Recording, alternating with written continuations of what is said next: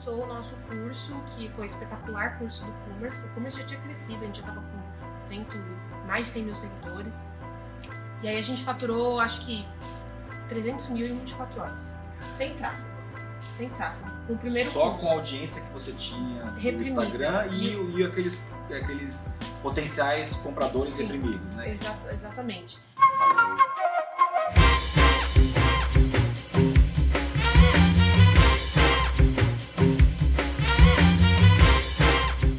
Olá, seja bem-vindo ao Dentro do Ringue, o nosso podcast aqui da Vindi, para falar um pouquinho sobre transformação digital, o mundo digital, rede social e como vender também nas redes sociais, não é mesmo?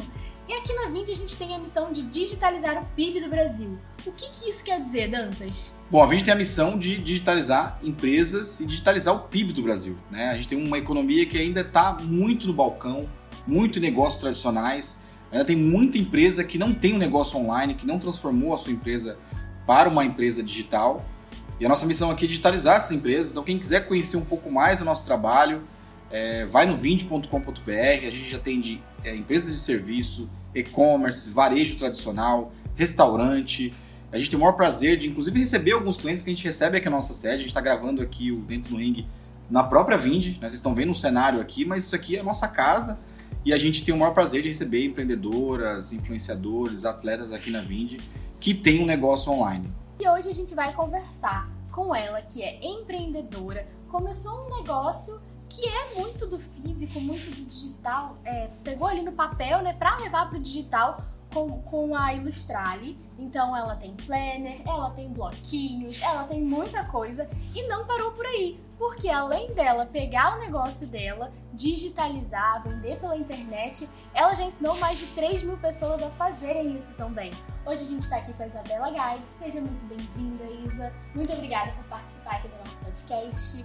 E para começar a entender assim, um pouco do seu trabalho lá com a Ilustrale, é, pelo que eu sei, você começou ali com o método né, de Bullet Journal. Você gostava do método, você usava para se organizar. E aí você fez seu primeiro planner, várias pessoas, amigos curtiram, falaram, cara, também quero ter um, vende para mim, faz um para mim. Foi assim que começou e como que você, de um negócio tão físico, tão palpável, você levou isso pro digital? Primeiramente, obrigada pelo convite, pessoal. Então, é, eu realmente eu comecei sem saber que eu estava começando um negócio, né? Então, para mim era um hobby, mesmo que eu estava vendendo as coisas, eu estava fazendo uma coisa que eu gostava, né? Eu nem pensava em criar uma empresa, um CNPJ, né? Então, foi depois que eu que começou a dar um pouquinho certo, eu comecei a vender para pessoas que eu não conhecia, que eu comecei a ver que o pessoal estava gostando de verdade, então dava para fazer uma empresa mesmo, né? Porque uma coisa é você vender só para os amigos e familiares, aí você começa a vender para pessoas que você não conhece, você começa a ver ah, uma coisa maior nisso, né? E depois de dois anos tendo a empresa, ela crescendo, mudando completamente como ela era e tal, eu decidi criar o Commerce, que é atualmente a minha segunda empresa, é, para dar dicas sobre empreendedorismo e tudo mais. Ele foi criado a partir das ah, da- de muitas dúvidas que as pessoas tinham em relação ao começo da marca, né? Então, por mais que eu estivesse fazendo coisas lá na Ilustrale, postando os bastidores e tal, muita gente queria saber como que tinha começado, também quero ter um negócio, o que, que eu posso fazer, enfim, tinha muitas dúvidas que as pessoas queriam que eu postasse lá. É, e acho que não ficaria muito legal se eu postasse muita coisa de empreendedorismo no meu próprio e-commerce, uma coisa que era mais para divulgar, fazer o branding da marca. Então eu criei o Commerce, uma outra página, que também foi bem despretensiosamente para começar a dar essas dicas. Então eu levei o pessoal da Ilustrale para lá, falei, ó, se vocês quiserem ter mais dicas sobre como eu comecei, vocês vão para lá, que lá eu vou focar nesse tipo de conteúdo. Mas também sem pretensão de criar uma empresa, nem nada. Era realmente com vontade de ah, passar conteúdo mesmo, sabe? Conta um pouco mais sobre a Ilustrale. Como é que você começou a Ilustrale? O que, que, o que, que era? Você começou a fazer o, o próprio produto? Você comprava de um fornecedor e começava a, a distribuir? Eu queria saber essa gênese mesmo. Eu nunca revendi produto de outras pessoas, de outras marcas. Sempre foi produtos autorais. E eu comecei é, vendendo minha própria agenda. Existe um método chamado Bullet Journal, que assim como você falou, é como você, você faz a sua própria agenda desenhada. Então, ah, eu quero, eu preciso que tenha um calendário onde eu preciso é, co- colocar minhas sessões de terapia, por exemplo. Uma coisa muito personalizada, de acordo com a personalidade de cada pessoa. E eu fazia isso à mão. E você faz num caderno pontilhado, por isso que é bullet journal, bullet de bolinhas, um caderno pontilhado. E na época tinha o, o, Snapchat, né? Hoje em dia a gente nem usa mais. E eu postava eu fazendo meu calendário, minha agenda à mão, que era uma coisa muito como se fosse um diário mesmo. E eu postava porque eu gostava de mostrar o que eu fazia, as letras que eu fazia. E aí muita gente chegou e falou: Nossa, isso é muito legal, você faz um pra mim? Só que assim, não dá para fazer para várias pessoas uma agenda à mão. Em escala, né? É, em escala, exatamente.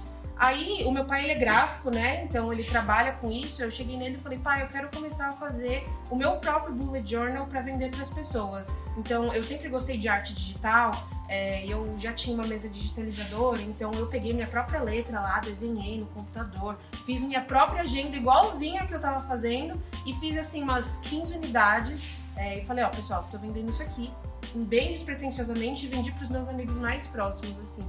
E era o meu próprio bullet journal, mas já feito pra pessoa, sabe? Nesse momento inicial, não era um negócio. Você, você falou que era um hobby, né? Ou uma, uma, uma coisa pra você desenvolver, inclusive, o seu, seu, seu negócio artístico, né? Uhum. É, essas 15 foram vendidas e você teve o primeiro, o primeiro gosto, eu estou vendendo algo que eu que eu, tô, eu realizei. Né? Exatamente. Eu lembro até hoje da sensação, porque eu sempre gostei muito de criar. Então, uh, antigamente, na minha escola e tal, sempre fui a pessoa criativa a menina que fazia os trabalhos mais bonitos. Então, é, eu também não tava vendo como um negócio, porque eu só tava vendo, tipo assim, eu só cobrei porque eu gastei para fazer, senão eu não teria cobrado, sabe?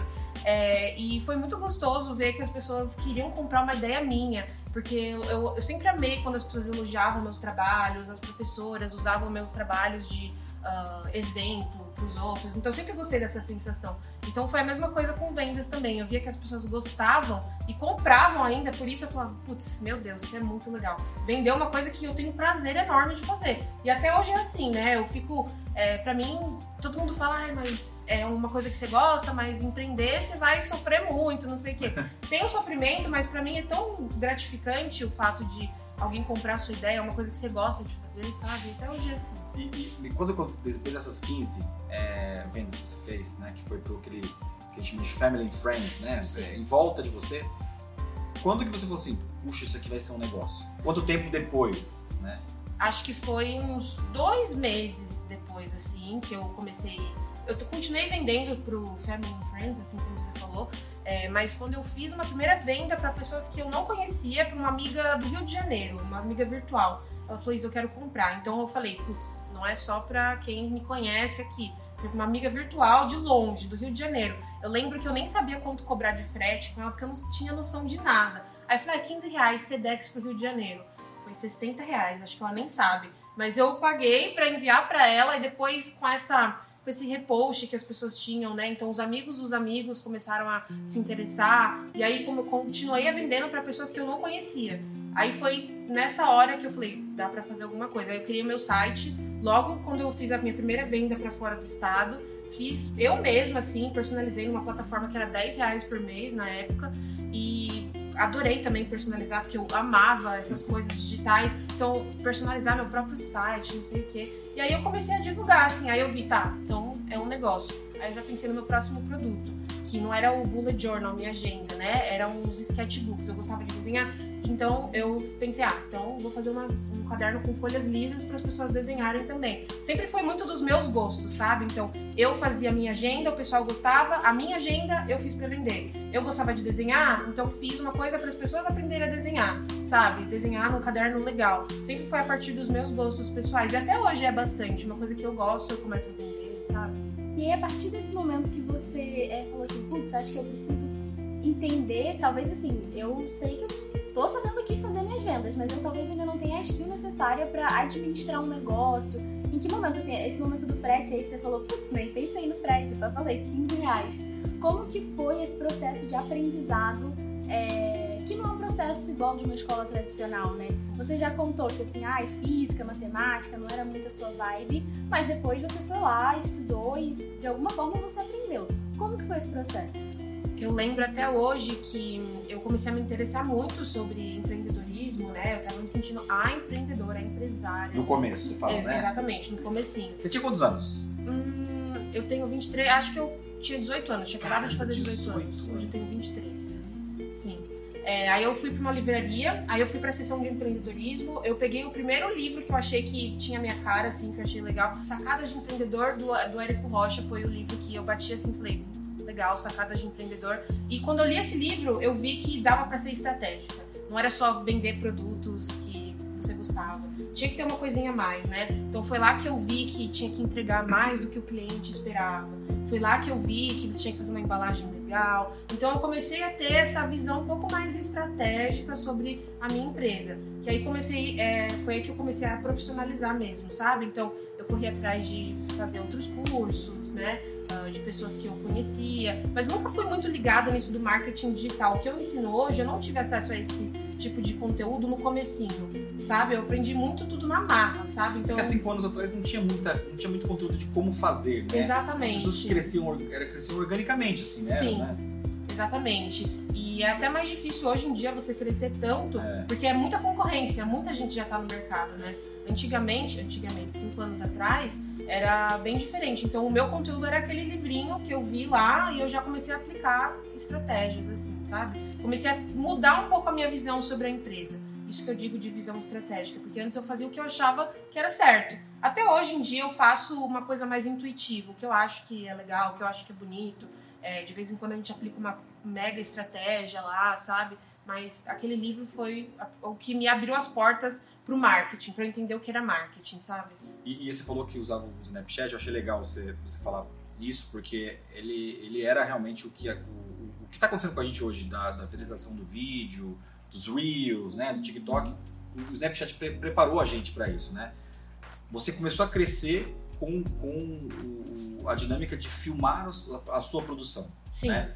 É, isso trouxe público para essa migração que hoje tem Snapchat para Instagram? Você conseguiu capturar essa, essa mudança já com esse público? Ou você abriu o e-commerce já com o Snapchat? Então, no meu Snapchat ele era 100% pessoal. Então, é, eu quando teve essa migração lá dos stories e tal, os primeiros vídeos, que aí é, por aí que acabou o Snapchat, né? É, foram os meus próprios amigos que estavam me seguindo. Então, não tinha uma coisa muito profissional. Então, meio que comecei a ilustrar o meu Instagram, a postar conteúdo estratégico, quando já tinha os stories. Os stories já estava implementado no, no, Instagram, então eu nunca cheguei a fazer nada estratégico pelos pelo, pelo Snapchat, nem nada. Eu só, tipo, divulgava, ah, agora eu tenho uma conta, aí eu migrava os meus amigos pra lá, sabe? Mas era amigos mesmo, porque eu só tinha amigos no Snapchat, não tinha cliente nem nada. E aí, então, o primeiro, o primeiro canal de aquisição de cliente seu foi a família, os amigos. Uhum. É, e aí depois você teve que, obviamente, montar um, um site de divulgação.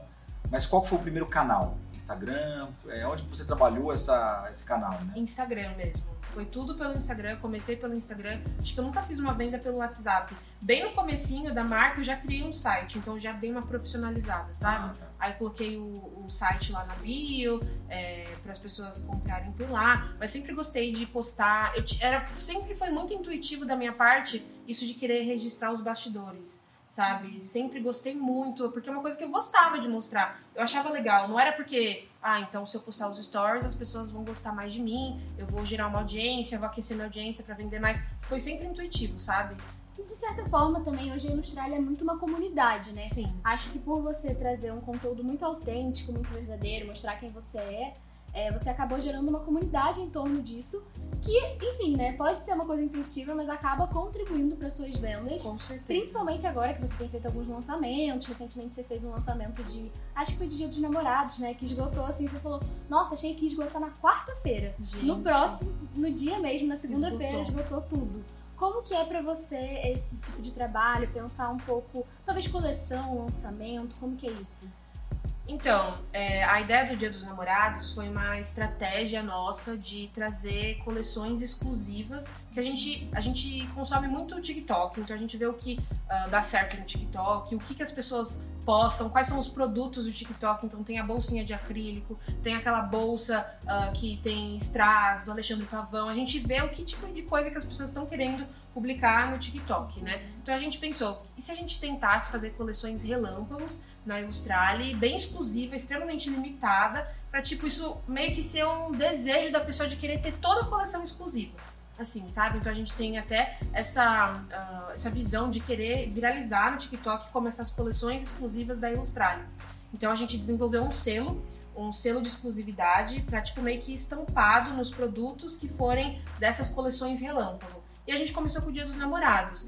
E aí a gente fez tudo uma um, um shooting, uma sessão fotográfica totalmente temática, com cadernos temáticos. A gente fez uma antecipação muito legal, trabalhou o marketing aí e viralizou, assim, tipo, no nosso próprio Instagram. A gente fez poucas quantidades, mas ainda uma quantidade que a gente falou. E se a gente não vender? Porque era uma coisa muito nichada, era muito específica.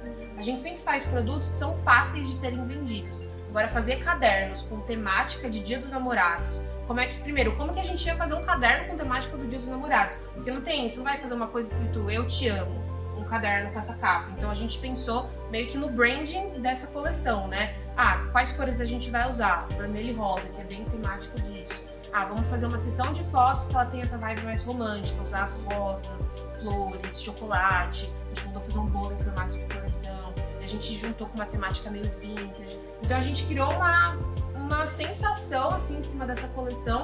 E a gente falou, meu Deus, é muito específico, a gente nunca fez nada igual. Será que vai vender? E a gente realmente, tipo, a gente lançou numa segunda, a gente achou que quarta-feira ia acabar. A gente tinha até feito uma arte de tipo cadernos esgotados. A gente falou, será que a gente vai postar? A ideia é postar essa arte bem assim, para as pessoas verem que esgotou rápido. Se a gente postar na quarta, não vai ser tão legal. E esgotou tipo em meia hora.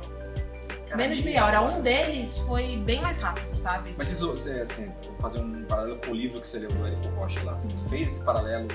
Você ainda usa essas táticas de forma de lançamento para os produtos que você tem na universidade sim, ainda? Sim, é? super. A gente até ensina isso no Commerce, porque é uma coisa que a gente faz. Com certeza, se não fosse a nossa antecipação, a gente não teria vendido tão rápido. Então a gente ficou uh, uns quatro dias antes dessa, de lançar essa coleção falando sobre. Então a gente dava spoilers, a gente falava, ó, vai ter uma coleção exclusiva que vai ser limitada, nem todo mundo vai conseguir. Então a gente tava com essa comunicação uns cinco dias antes. A gente não fez uma antecipação muito grande, porque era um produto, uma coleção muito limitada. Então a ideia não era também frustrar as pessoas, embora muita gente tenha acabado ficando é, frustrada porque nem todo mundo conseguiu comprar. Mas a gente postou spoilers, então por muito tempo, muito tempo não, uns três dias, a gente postou, postava spoilers para as pessoas ficarem muito animadas, mas ainda não sabiam o que era. Então só no dia a gente divulgou os cadernos para as pessoas verem e foram lá e todo mundo comprou assim. Acabou em poucos minutos, gerou até uma, uma revolta das pessoas, porque a gente sempre dá prioridade para as pessoas comprarem no grupo do Telegram, né? Pra gente aquecer a, comunidade por lá, ter exclusividade. Ó, tem um hacking aí. Então Exatamente. Vocês levam para um grupo específico. Sim, a gente tem esse grupo que a gente coloca novidades VIP. Quantas pessoas tem nesse grupo? Você quer contar? Quantos mais ou menos? Acho que a gente tem 1.500. Acho que 1.500, nem é tanta gente assim. Não, mas se for 1.500 pessoas engajadas, é bastante Exatamente, É são pessoas engajadas que elas querem ter acesso a, ah, a conteúdos exclusivos, spoilers. Então, quando a gente vai lançar alguma coisa, a gente dá spoilers pra lá. E em todo lançamento, a gente dá prioridade. Tipo, cinco minutos antes, vocês vão ter acesso. A gente fez a mesma coisa. Tipo assim, mesmo liberando antecipadamente pro pessoal do Telegram, a gente falou, ah, não vai esgotar. Aí tinha uma coisa que tinha esgotado. Esgotou, na verdade, com o grupo do Telegram, meia hora antes que a gente liberou. Aí, tipo, sobraram cinco cadernos para oito horas que a gente ia fazer o lançamento. E cinco cadernos, assim, quando a gente abriu as vendas oficiais, em segundos acabou, sabe? E o pessoal ficou revoltado. Ai, mas vocês trabalharam é, a comunicação toda para segunda-feira, 8 horas da noite. E a gente não conseguiu comprar. Liberou só pro grupo do Telegram. Pareceu que foi só pro pessoal do Telegram. Mas, tipo, a gente sempre faz isso, dá prioridade, sabe? Sim. Então é uma forma de recompensar essa, essa comunidade engajada, que tá sempre lá pra ver novidades, sabe? Você, você tocou num ponto muito chave. A Vind também, eu- a gente montou a empresa em 2013 e ela começou pela comunidade. Ela começou, ela tem uma força por conta da comunidade e assim, tá claro, no, no- início da entrevista já, já sabe, a gente ouviu você falando, já sabe que você tem uma pegada muito forte de marketing, né? Mas eu queria entrar um pouco no e-commerce, né? Porque você foi lá, era um negócio quase que artístico, feito à mão, nas primeiras interações com o público, no Snapchat. Aí você fez a migração e aí virou um produto. Tá. Quando virou um produto, você foi atrás de uma plataforma, fez um site e tal. Nesse momento que você digitalizou realmente a venda do seu produto, é, eu, eu queria que você contasse um pouco os aprendizados. Qual foi a coisa mais difícil? Putz, você teve que pegar meio de pagamento, frete, putz, tem fraudador no meio, porque a gente, a gente aqui tem é, quase 20 mil clientes e a maioria deles não sabe como é que é o back-office de um e-commerce, como é que funciona, né? Lá atrás, né? Para chegar o produto bonitinho, embalado, né? Se você puder contar um pouco desse. Eu acho que até hoje o que mais me pega assim é a parte burocrática. Então, assim, no começo, quando eu tava começando a vender, mas eu ainda não tinha um CNPJ. Eu só criei meu CNPJ porque os Correios falaram que agora era obrigatório uh, usar a nota fiscal para enviar as encomendas. Antes eu enviava, tipo, com Sedex, normal. Exatamente. E eu não tinha um CNPJ até porque eu tinha acabado de começar, eu nem sabia o que estava acontecendo, né? Aí eu fui obrigada a fazer, porque senão não ia conseguir enviar minhas encomendas. Tive que fazer meu CNPJ, criei meu MEI lá. E até hoje, uma das coisas que mais me pega, assim, é a parte burocrática.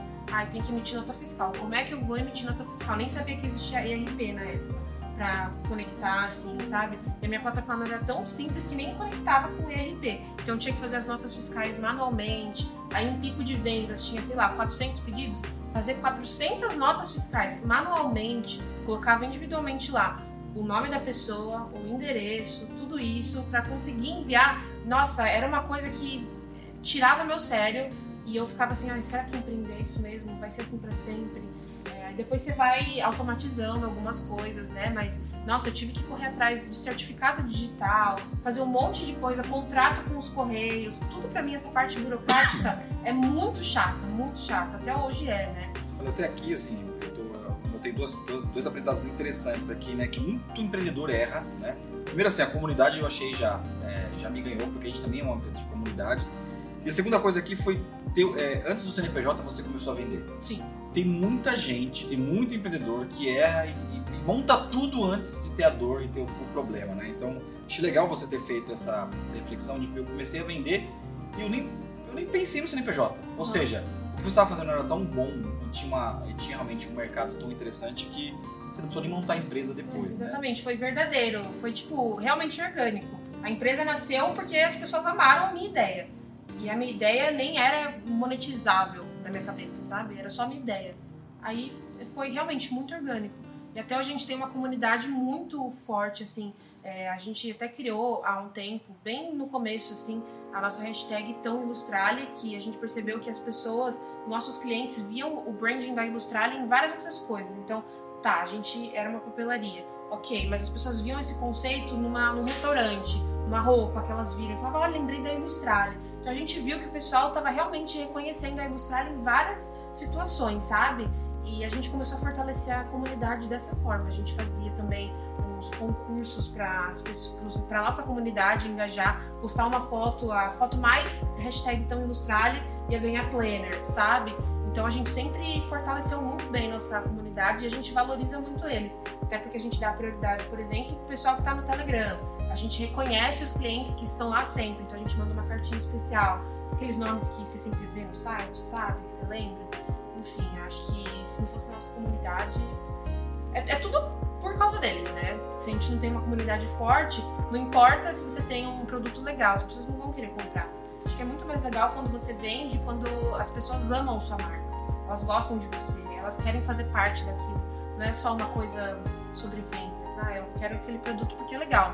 Não, você quer aquele produto porque é muito legal ter um produto da Ilustrale. É muito legal você apoiar o trabalho da Isa da Ilustrale. É muito legal, você quer fazer parte daquilo, sabe? Então, acho que é um diferencial muito grande nas marcas. Hoje em dia, nem todo mundo tem uma comunidade e às vezes não sabe porque não está vendendo. E é muito difícil você falar, ah, você precisa de uma comunidade. Não é de um dia para outro que você cria, né? É. é igual uma relação com pessoas, com amigos mesmo. Como é que você cria uma relação com alguém? Como é que você vai virar amigo de alguém? Como é que você passa a amar alguém? Que se troca, é uma troca, né? E sempre ocorreu essa, essa troca com a Ilustrada. E você falou uma palavra também, né, que é a love brand, que é assim, as marcas amadas, né? Quando a gente pensa no nicho, né, de papelaria, no nicho de um produto ali físico que você tem, às vezes a pessoa pensa, nossa, tem tanta marca aí super tradicional, fazendo aqueles cadernos assim com a capa do surfista. É... Capa do surfista. Você pegou no ponto, é, a capa do surfista. Aquela capa do surfista que a gente já conhece. Ok, como que vocês é, percebem, assim, agora a gente vê que esse nicho está um pouco mais aquecido, que tem um pouco mais de concorrência, tem gente fazendo coisas divertidas em geral, assim, com papelaria, é, enfim, e, e, eu acho que um público também apaixonado, né? Um público de planner, um público de, ai, nossa, eu gosto de ter bloquinho, eu gosto de ter caneta, eu gosto de ter essas coisas. Como que você vê esse, esse mercado se movimentando, assim? Olha, é, eu tenho até um pouco de medo, porque eu, eu falo, ah, o papel nunca vai morrer as pessoas vão sempre querer, mas a gente já tá sentindo um baque aí nas vendas pós-pandemia, né? Porque a gente cresceu muito na pandemia, foi um boom gigantesco. Acho que a gente cresceu mais de 300% na pandemia, sabe? E aqui, é, agora, pós-pandemia, as pessoas estão com uma outra visão sobre é, o que elas devem comprar, né? Claro que isso nem, nem sempre tem a ver só com papelaria, mas com a economia, né? O pessoal não tá mais gastando com coisas que não são extremamente necessárias e tal. Mas é, a gente já tá percebendo agora que as pessoas estão consumindo menos esse tipo de produto. A gente tá, tipo, se replanejando para fazer com que o nosso produto ainda seja desejável, né? A gente tá com uma ideia de fazer um showroom é, porque as pessoas estão com esse desejo de comprar no físico. Sair, né? Sair de casa. Exatamente, porque agora elas podem, né? Então assim, ok, as vendas no digital vão sempre ser maiores, mas agora que as pessoas podem sair, elas querem porque elas podem. Então, é, agora a gente voltou a competir com viagens, a gente voltou a competir com, ah, vou no shopping para comer, mas você vai comprar uma coisinha ali, vai comprar um tênis, você comprou um tênis e uma camiseta. Então, antes não tinha isso, por isso que a gente cresceu tanto. As pessoas só tinham digital para consumir. Elas não iam pro shopping, não iam comprar compulsivamente no shopping porque foi comprar uma coisa acabou comprando mais cinco coisas. É assim, a gente, a gente tá lá na. É tudo estratégico dentro de um shopping. É, você vai pra Renner, por exemplo, tem a bancadinha no final que tem umas coisinhas que você quer comprar perto do caixa. Isso você já tá competindo com essas marcas, entendeu? Claro, não, não é tão agressivo quanto parece ser. Mas assim, se a pessoa agora voltou a comprar viagens que antes não comprava, tem menos grana para investir com a sua marca de papelaria, por exemplo. Ela vai preferir sair pro bar ou não, né? Mas geralmente as pessoas vão sair pro bar, vão viajar. Então a gente quer criar um showroom pra gente testar esse físico, né? Pra fazer as pessoas quererem visitar, ser que nem um ponto turístico mesmo, um lugar que as pessoas querem visitar porque é muito legal, é muito instagramável. Então a gente já tá com essa ideia assim de transformar num lugar muito desejável para ir, para depois de repente, quem sabe virar uma loja física mesmo. Paulista. Pensando Legal. alto, né? Vai Legal. ser é a meta. Eu acho, acho interessante o seu case, que assim, eu, a gente, eu, eu, na minha ingenuidade, eu não conhecia a Austrália, né? A, a Maria uma vez sim. E aí eu fui pesquisar antes, né? Me deparei com uma, uma situação bem. é, é, uma coisa interessante, que eu tenho uma filha de 14 anos que ela já seguia no Instagram. Ai, que legal. É, aí eu falei, você conhece a Ilustrada? Ela falou, ah, pai, conheço e tal, né? Eu queria saber assim, você, vocês interagem? Você consegue ainda, depois de ter montado o e-commerce, interagir com essa geração? Você conversa com esse público? Porque é um público, pegando um pouco do público da minha filha de 14 a talvez 17 anos, ela não está economicamente ativa ainda, né? Uhum. E vai entrar daqui a um tempo. Daqui a um tempo ela vai ter a sua idade, né? Você conversa com essas, com essas pessoas, com esses adolescentes que estão comprando através do orçamento dos pais, enfim. Então, a gente tá sempre, não importa o quanto a empresa cresça, a gente vai sempre tentar conversar com o público de alguma forma. Então a gente ouve muito o que eles têm a dizer, sabe?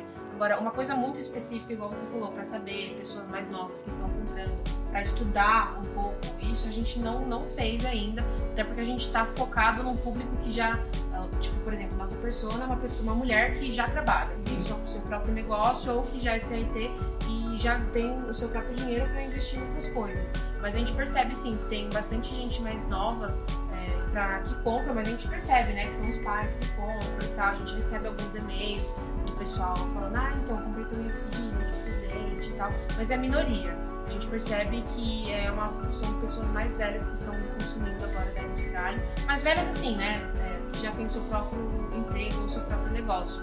Mas a gente tá sempre muito, ouvindo muito o que as pessoas têm a dizer. Então, assim, a gente leva tão a sério que tem ideia que uma pessoa deu sobre o Planner, por exemplo. O Planner são os nossos carro-chefes. Então, é, a gente lança em setembro. Explica o que é um planner. Acho que o pessoal que está ouvindo Tá. vai precisar desse, dessa explicação curta. né? Aham. É tipo uma agenda, é basicamente uma agenda, tem a função de uma agenda, mas é mais emperequetada. Então tem listas do que você quer comprar, listas de livros. ah, você pode ter um planner que ele não tem data, então você preenche com a data, ele é infinito, dura 12 meses, mas você usa o mês que você quiser. Aí tem wishlist, lista de compras, o que, que você gosta de fazer. Enfim, é, é mais focado numa, ah, na pessoa personalizar também, usar a sua parte criativa para personalizar o calendário, por exemplo, sabe? E os nossos planners são os nossos é o nosso carro-chefe. A gente vende em setembro e o que a gente vende em setembro daria pra sustentar o ano todo, pra vocês terem uma noção. É tipo o produto que mais vende. Caramba. Das papelarias, assim, é, geralmente é o carro-chefe de todas essas papelarias. Sim. Então, setembro é o Natal das papelarias. Exatamente. Começa em setembro. Pra você ter Tá. uma ideia, é o planner do ano que vem, né? E em setembro já começa a vender. Aí vai setembro, é um boom de vendas pra gente. Outubro dá uma diminuída, porque as pessoas querem esperar novembro, que é a Black Friday. Aí Black Friday aumenta de novo. E dezembro também, porque as pessoas querem comprar pra Natal e também pra se planejar pro ano que vem.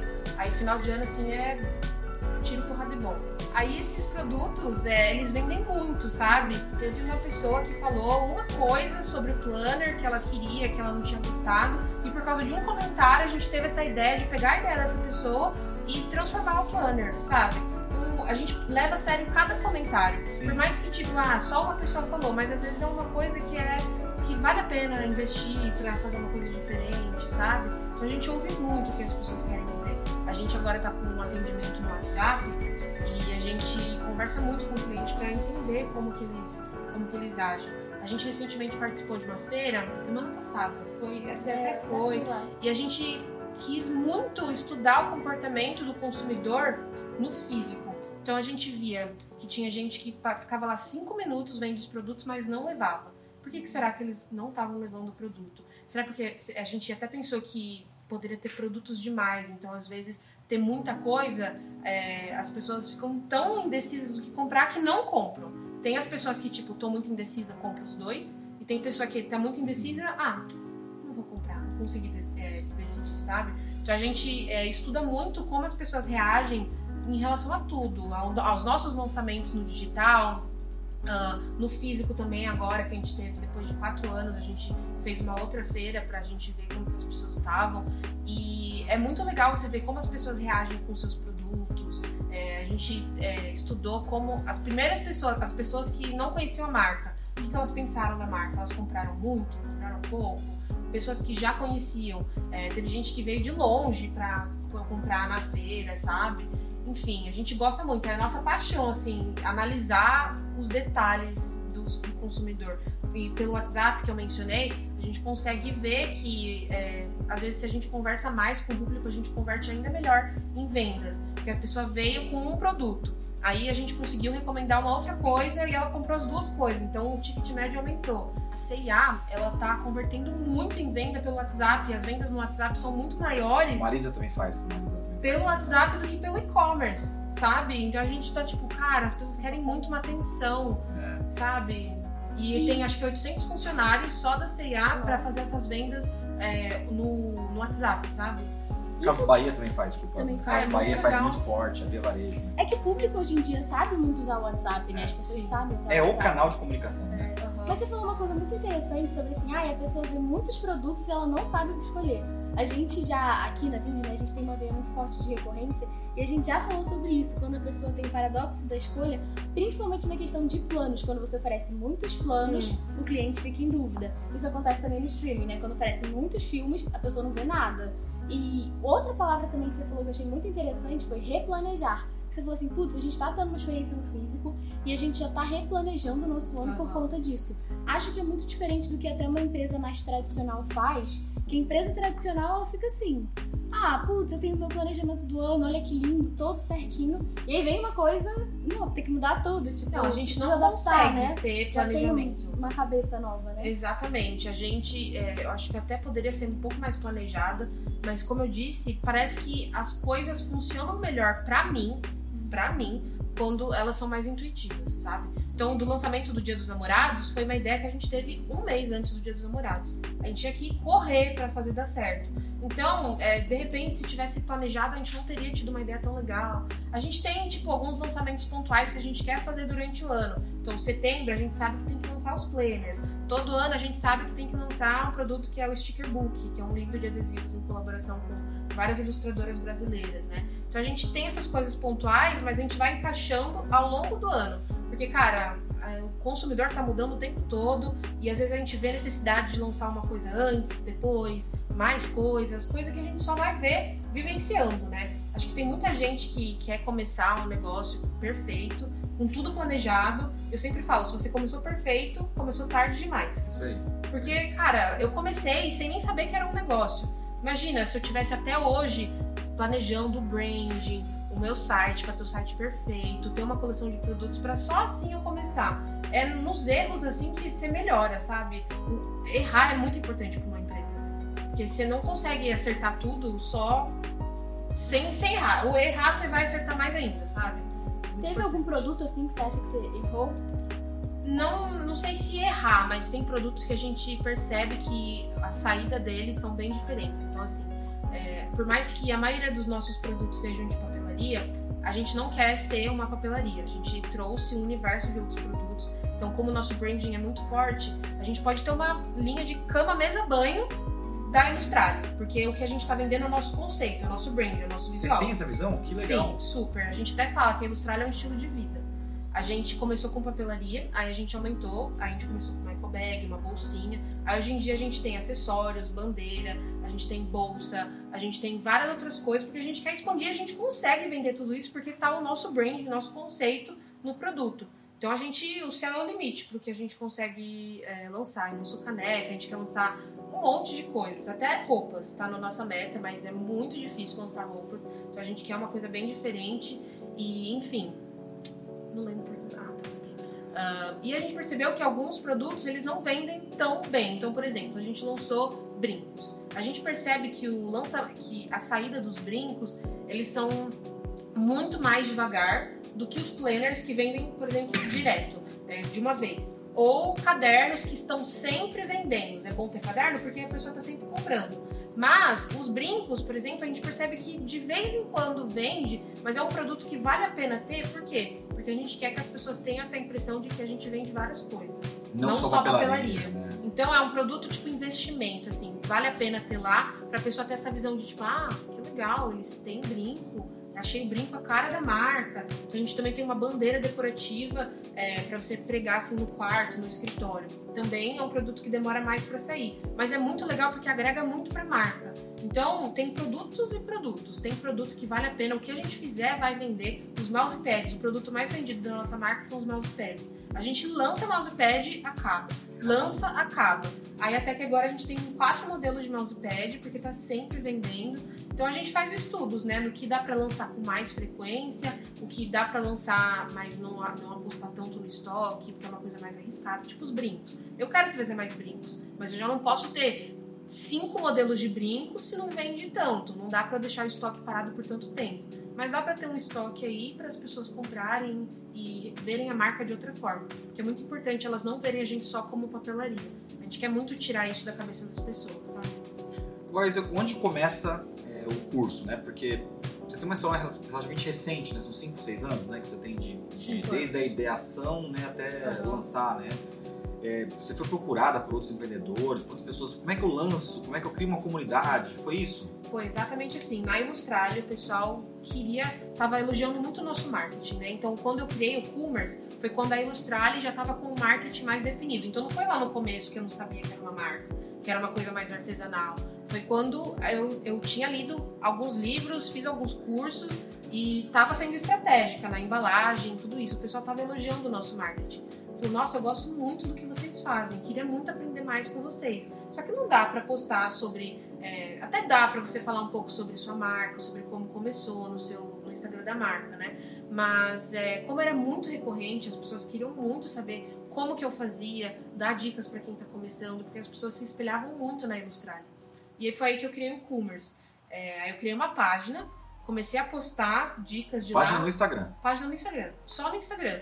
É, não tinha nenhum site, nem De nada. novo, você tentou montar uma comunidade primeiro. né? Exatamente, não tinha intenção, eu nem sabia que dava pra ganhar dinheiro com aquilo.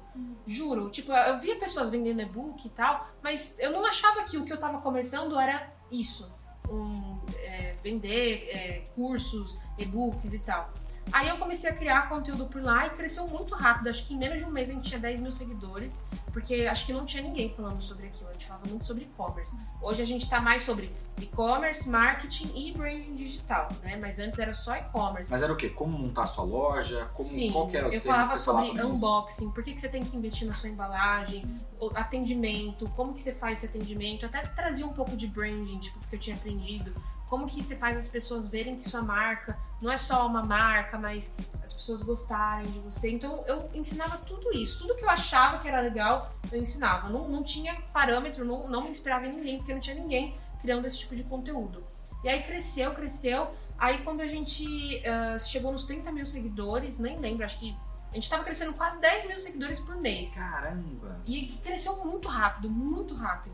E aí eu comecei a pensar, tá, dá pra monetizar. O pessoal tá querendo um curso, tá querendo e-book. Então a gente lançou um e-book que foi Estratégias de Lançamento da Ilustrar. Esse era o nome. Hoje a gente já tem a versão 2.0 que é mais atualizada, um ano depois, né?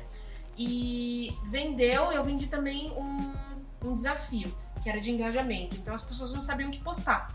Então eu criei um desafio de 30 dias pra, com coisas que elas tinham que postar todo dia nos stories no Instagram, pra humanizar a marca, pra fazer com que. Porque as pessoas postavam só produto. Produto, ó, vendo isso, isso, isso. Não. Você tem que postar quem tá por trás da marca, é, como que você começou, que que você, como que é o seu escritório, onde que você vende, por que, que você vende o que você vende, como que é a sua embalagem. E aí a gente vendeu o meu primeiro produto sem investir nada em tráfego, a gente investi, é, ganhou, a gente faturou 30 mil reais com esse desafio e mais o e-book que eu tinha acabado de lançar. Cara, 30 mil reais, assim, é, eu não, não, não, eu faturava isso na Industriale, mas em lançamento, assim, que eu me preparava antes pra, pra fazer, sabe, um mês de vendas, 30 mil reais, dependendo do mês. Mas aí eu, eu fiz 30 mil reais em um dia. Aí eu falei, não é possível. Que é com. Eu não gastei nada. Existe uma dor muito grande aí, a pessoa que realmente quer aprender. Né? Cara, sim. E aí a gente lançou o nosso primeiro curso oficial. é, ano passado, fez um ano agora, acho que essa semana fez um ano, que a gente tinha uma demanda muito reprimida. A gente tinha lançado e-book e esse desafio, não era um curso. Era uma coisa mais, mais simples, mais básica. Aí a gente tava com uma demanda de um ano, dois anos, reprimida aí, de que queria muito um, um, um curso completo. E aí a gente lançou o nosso curso, que foi espetacular, curso do Commerce. O Commerce já tinha crescido, a gente já tava com cento, mais de 100 mil seguidores. E aí a gente faturou, acho que, 300 mil em 24 horas. Sem tráfego. Sem tráfego. Com o primeiro Só curso. com a audiência que você tinha do Reprimida. Instagram e, e aqueles, aqueles potenciais compradores Sim. reprimidos, né? Exa- exatamente. Aí a gente não tinha investido em tráfego, a gente ia começar a investir ainda, é, mas foi uma maluquice assim, sabe? E foi um curso que ele era mais caro também, 1.297 reais. Foi o nosso primeiro curso. Mas assim, o pessoal comprou, era um curso muito completo, a gente não vende mais ele. Até é um arrependimento meu, porque nesse curso tinha tudo. Tinha tudo de branding, tinha tudo de marketing, tinha tudo de vendas, tinha tudo de e-commerce, tinha unboxing, coisas que tipo, dá pra lançar em uns 10 cursos com esse curso que a gente Sim. lançou. Aí hoje a gente já não vende mais ele, a gente tá querendo atingir pessoas que não podem investir tanto assim. Então a gente quer lançar vários cursos mais baratos, sabe? É, com um tema específico, coisa que tinha inteiro só num, num curso só. Mas a gente trabalhou essa demanda reprimida aí, cara, nossa, imagina, dá até meio raiva, porque pra conseguir o resultado que eu tenho no commerce, eu preciso de muito mais esforço na indústria. Sim. Porque é produto físico, você precisa de estoque, você precisa de um lugar para colocar o estoque, você precisa de plataforma, Logística, né? um monte de coisa assim, Frete sabe? mesmo, né? Mas, Frete. eu- mas eu, acho, eu acho, acho legal o seu case, porque assim, você montou um negócio, montou uma marca forte, que é a Ilustrale, e você tá abrindo para um público grande, como que você faz a Ilustrale? Porque o seu curso é, é um pouco disso. Uhum. né? E, e às vezes eu vejo alguns players, né, ter medo de contar como é que ele faz por trás, mostrar no bastidor. Ah, meu concorrente vai me, me copiar tal. Como é que você pensa isso? Olha, você tá parecendo meu pai falando, porque o Eu tenho maior, ser seu pai, tá? o maior posso- medo dele é tipo, filha, você tá criando concorrência. Aí às vezes eu chego nele e falo, ai pai, me copiaram, não sei o quê, porque ainda moro com os meus pais, né? Então eles estão muito por dentro do que o que acontece. Ah, aí ele fala, ah, você ensina as pessoas a fazer o que você faz, você quer o quê? Que as pessoas não te copiem? E é até meio engraçado, né? Porque tem gente que faz uma coisa completamente diferente com o que eu ensino, e tem gente que faz uma coisa completamente igual ao que eu faço. Parece que não entendeu direito o que eu quis ensinar, né? É. Porque eu ensino as pessoas a serem originais, com ideias. É possível a pessoa transformar uma ideia em completamente diferente sem me copiar. Aí tem aluno que faz algumas coisas muito iguais a da Ilustrar. Aí eu tento ignorar, assim, a gente tá passando tanto por isso de cópias e plágios, assim, que já é normal, natural pra mim. Sabe, a gente, na Ilustralha, a gente cria muita tendência. Uma coisa que a gente lança, que ninguém nunca lançou, a gente dá muito passos arriscados. E como dá muito certo, aí é muito mais fácil você lançar depois, porque já, é- já sabe que dá certo, né? Então a gente cria muito tendência em unboxing, como a gente envia os produtos. A gente mudou a forma como as pessoas estavam enviando os produtos, porque eu ensinei no commerce também, eu divulguei onde eu fazia as minhas coisas de unboxing, papel, não sei o que hoje em dia é todo mundo faz. Acho que é, não tem como você começar um negócio sem ter uma embalagem padronizada que a gente começou a fazer essa embalagem, sabe? Até na feira, né? Você levou a sua, a sua é, box e aí você colocou uma, um- tipo uma Um cordinha cordão. assim. Aí todo mundo, nossa, de onde que é essa bolsinha? Você Tá quer ver quantas mundo. pessoas vão fazer? Eu nem ligo, não, não tô falando de uma forma ruim, tá? Eu imagino que muitas marcas vão replicar isso porque é uma ideia boa. Vou Fazer o quê, né? Ah, a gente foi na feira, né? A gente, não- a gente decidiu em uma semana ir pra essa feira. E a gente não tinha tido tempo pra fazer uma sacola bonita e tal. Até dava pra comprar uma sacola de craft eh, parda, básica, mas eu falei, ah, isso não tem nada a ver com a Ilustralha. Dá uma sacolinha chumbrega, não tem nada a ver com a Ilustralha, sabe? Dava pra personalizar e tal, mas não tinha nada a ver. Aí eu falei, como que eu posso fazer as nossas caixas? Porque dava pra levar as caixas, mas eu não queria que as pessoas ficassem segurando a caixa de envio durante a feira. Não é legal, sabe? Ia atrapalhar. Então, como que a gente pode fazer essa caixa virar uma alça, não sei o quê? Aí eu pensei, ah, acho que dá pra comprar uma fita e grampear do lado pra virar uma alça. Aí a minha mãe adaptou essa ideia que eu tive. Ela pegou um cordão, é, tipo um barbantão assim. Aí a gente abriu a caixa, a gente prendeu por dentro da caixa, a gente deu um nó, o nó ficava por dentro da caixa, e quando você fechava a caixa, ela ficava com uma alça. Aí a gente usou as nossas caixas de e-commerce e elas viraram bolsinhas pra vender na feira. E quando a gente eh, começou a vender mais na feira, todo mundo chegava lá e falava: Nossa, eu vim pela caixa, eu via todo mundo usando, eh, eu vi na feira as pessoas usando essa caixa com essa bolsa e eu quero, quero muito saber. Que bom que eu encontrei a marca que tava com, tá todo mundo usando a, a embalagem e tal. E já aí, mais uma vez que a gente inovou, fez uma coisa diferente. Inclusive, a gente teve uma experiência tão legal na feira. é, a gente estudou tanto o público que agora, hoje, a gente está lançando, juro que não é para divulgar, a gente está lançando um e-book é, que é guia de sobrevivências para feira e exposições, para feiras e exposições, com a, com a experiência que a gente teve na feira, sabe? Com a ideia da caixa que a gente falou, é, o que, que a gente pensou na hora de expor, o que, que a gente pegou de experiência, o que, que a gente vai melhorar para as próximas. A gente, em cinco dias a gente escreveu, a gente diagramou, revisaram e hoje a gente vai lançar. E a gente fez a feira na sexta, no sábado passado e hoje a gente já vai lançar esse e-book. Qual foi o case? Que acho que agora conta uma história muito, muito legal, assim. Você lançou um negócio que era um hobby, deu muito certo, né? Que, que, que isso é meio raro, sabe? O seu hobby virar um negócio, muitas Uhum. vezes as histórias são mais, é, mais complicadas do que essa, né? Foi lá, montou um e-commerce e agora você também ensina as pessoas a montarem um e-commerce. Você tem alguma história é, de algum cliente que comprou o seu curso, foi lá e lançou um negócio que você se orgulha, fala, caramba, Nossa, é, Cita um, alguns. cara, eu não consigo, eu não, não gosto de pegar, tipo, ah, um case, essa Sim, menina sim, faturou Sim, tantos mil reais. Mas dá pra ver quando. Acho que eu vou adaptar a sua pergunta pra um outro tipo de resposta. Que, tipo, dá pra ver quando a pessoa é meu aluno pela forma como ele tá postando. Eu falei, ah, isso aqui é aluno do Commerce. Dá pra saber pelo feed da pessoa, pelo como ele tá postando.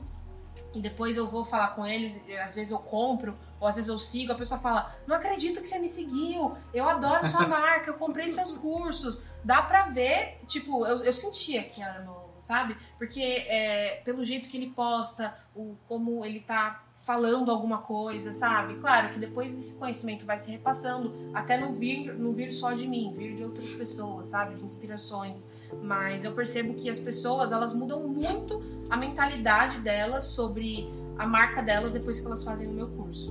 Porque assim, elas ah, tinham, têm essa visão muito regrada do que é o marketing, que é o branding, Aí depois de aprender de outra forma, que eu sinto que eu explico de uma outra forma, eu dou mil voltas para fazer a pessoa entender, elas falam, cara, não sabia que era isso. E agora eu tenho facilidade de fazer. E essa é a ideia. Eu até divulgo isso quando eu vou vender meus cursos. Tipo assim, a gente vai mudar a sua mentalidade, a gente vai virar uma chavinha na sua cabeça, sabe? Porque às vezes as pessoas não, não se tocam em coisas simples, que são simples para mim, mas depois que elas fazem o curso, elas têm essa facilidade muito maior de fazer as coisas, de postar conteúdo. Então, é, a gente tem um curso que é só de conteúdo, que a gente vai refazer ele, né? A gente tá para lançar, terminando de diagramar as aulas, enfim.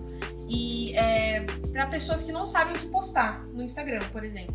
É, ai, não sei o que postar, não consigo ter engajamento. Aí, com esse curso, a gente vai, tipo, fazer as pessoas acharem tão simples criar conteúdo que elas vão criar conteúdo sem estar tá percebendo que estão criando conteúdo. Porque é assim comigo, sabe? Quando, quando eu tô postando alguma coisa, eu não tô tipo, ah, esse post vai fazer, vai viralizar, porque ele é um post compartilhável, ele é um post que eu vou captar lead com isso, não sei o quê. Eu não tô pensando nisso, eu tô, eu tô postando, é uma coisa muito natural minha. Eu tô postando os bastidores porque eu quero mostrar. Eu tô postando tal coisa porque eu gosto, as pessoas gostam de ver. E no final me dá um retorno. Então eu sei que isso funciona e aí eu ensino isso para as pessoas, para que tudo é conteúdo. Conteúdo é tipo eu falar que eu tô aqui com vocês, isso é um conteúdo. Olha, eu tô aqui gravando um podcast sobre é, minha trajetória. É assim que você vai criando laços com as pessoas, sabe? O conteúdo ele tá em todo lugar. Tá no que você faz, tá no que você deixa de fazer, tá no que você tá pensando, como marca, né? Tá no que você vai fazer. Se foi no fornecedor fazer um produto, conhecer um produto novo, posta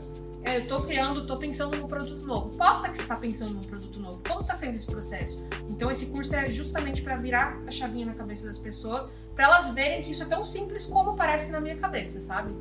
Isa, você não acha que isso pode ter um pouco a ver também com a sua geração, assim, ser uma pessoa da geração Z, que praticamente né, cresceu a vida toda tendo pelo menos algum contato com a internet, vivendo ali já no, no mundo de internet. Então você tem uma outra relação com o digital, né? Uma relação talvez um pouco mais fluida, um pouco mais natural, enquanto outras pessoas ainda ficam meio tipo, putz, como que é isso? Então, acho que com certeza, né, tem a ver com a nossa geração, é, da gente ter essa facilidade de ver essas coisas então, o meu pai, ele é uma pessoa muito inteligente. Ele é tipo um, um gênio, assim. É, e ele vai até ficar feliz de estar ouvindo é, falar sobre ele, porque ele sempre fala: Eu te ajudei tanto e você nunca fala sobre Ele é cofundador da Ilustrale. É, ele né? quer ser, ele quer o nome dele lá. Isabela, é, Ilustrale, ajuda de Ayrton Guides, pai da Isabela. Ele quer muito isso. E ele sempre foi uma pessoa muito inteligente. E quando eu, ele vê eu fazendo live, às vezes eu faço live em casa, ele tá no escritório ouvindo, ele fala, cara, eu não sei como você sabe essas coisas. Porque ele sabe muito, mas ele não sabe dessa parte sim, que ele não vivenciou, sabe? Então, com certeza tem a ver com isso, mas é, não basta só você ser da, da geração Z, por exemplo. Você tem que estar muito atento no que está acontecendo. Então, assim, eu sou viciada no TikTok. Não só por trabalho. Eu, minha rotina noturna é ficar umas três horas no TikTok direto. Eu não percebo, eu amo. E eu pego muita tendência de lá sem perceber. Eu vejo o comportamento das pessoas, como elas reagem a tal coisa, que trends viralizam, por que, que essas trends viralizam. É, o que as pessoas estão vestindo, mas não é uma coisa que, tipo, ah, tô estudando. Vou trabalhar, né? Exatamente, é natural, eu tô vivenciando é. aquilo. Então, eu tenho muita facilidade de criar alguma coisa, desenvolver uma coleção, uma trend, vendo o que as pessoas estão fazendo no TikTok. Isso em todo lugar tudo para mim é um. Eu tô aprendendo alguma coisa, eu tô estudando, mas sem parecer que eu tô trabalhando, sabe? Então eu amo o TikTok porque além de ser um entretenimento muito bom para mim, juro, eu, eu amo o TikTok, sou realmente viciada. É, eu tô pegando coisa para aplicar nas minhas empresas, sabe? E não é todo mundo que tem essa visão, sim, sabe? Sim. Então eu tô muito por dentro sempre. Eu sinto que eu tô. Isa, vou fazer um bate-bola com você aqui. É, qual que é a sua figurinha favorita no WhatsApp? São geralmente os de gatos. Nossa! Gato aqui virou uma. Virou Tem, as pessoas gostam. Eu tenho um milhão de figurinhas de gato em todas as reações possíveis: triste, feliz, é, chorando. Todas. Eu amo gato. E qual meme você mais odeia? Vixe, não sei. Não sei responder essa. Não tem uma trend do TikTok que você odeia e você fala, putz, essa trend é muito chata, vou passar. Putz, sabe que às vezes eu fico pensando é, que às vezes as pessoas me fazem essas perguntas, eu, eu amo responder essas perguntas, mas eu fico com raiva porque não me vem na cabeça a resposta. Não tenho a resposta dessa. E eu posso fazer uma última pergunta: o que é sucesso para você? Nossa, com certeza é você ganhar, não, não, não focar no dinheiro, né? Mas tipo, ganhar dinheiro fazendo o que você ama. Então, tipo assim, tudo que eu tenho é porque eu faço uma coisa que eu gosto muito. Então, se eu tenho fãs, se eu tenho seguidores, se eu tenho pessoas que gostam muito de mim, se eu tenho clientes, se as pessoas compram de mim, elas, isso tudo tá acontecendo porque eu faço uma coisa que eu gosto muito e eu faço muito bem, sabe? Então, para mim é muito gostoso. Às vezes eu fico cansada, mas eu gosto muito de trabalhar. Então, às vezes eu tô à noite escrevendo um, um e-book porque eu tive uma ideia muito legal e eu quero escrever. E para mim não é trabalho, é muito gostoso, realmente, tipo, é realmente o tempo todo eu posso estar trabalhando, mas para mim é gostoso, é um hobby para mim. O que eu faço para mim continua sendo um hobby. A, a, diferença é que eu tô ganhando dinheiro com isso, sabe? Então acho que para mim sucesso é você se sentir assim sobre o seu trabalho. É você gostar muito do que você faz e quanto mais pessoas gostam do seu trabalho, mais você vai conseguir fazer mais ainda, sabe? Então é um ciclo infinito. Então quanto mais eu gosto, mais eu tô vendendo. Mais pessoas estão estão gostando de mim. E é muito natural, sabe? Eu gosto de ser aberta, sincera. Eu não ter roteiro, é o meu jeito. Eu não, não ter tanta estratégia, é o meu jeito, sabe? É tudo. E as pessoas gostam exatamente disso. E eu fico feliz porque não é, não é falso, não é travado, é tudo verdadeiro. E para mim, o sucesso é isso. Muito obrigada, Isa, por estar aqui com a gente hoje. Você que acompanha a gente aí no Dentro do Ring, aproveita para olhar todos os links que a gente vai deixar aqui na descrição, o arroba da Isa, da Ilustrale, do Col, do Commerce e também de... aproveita para seguir a Vini nas redes sociais. Se você quer começar a vender também online, se você quer vender em ponto físico, não importa, a gente pode te ajudar. Até a próxima!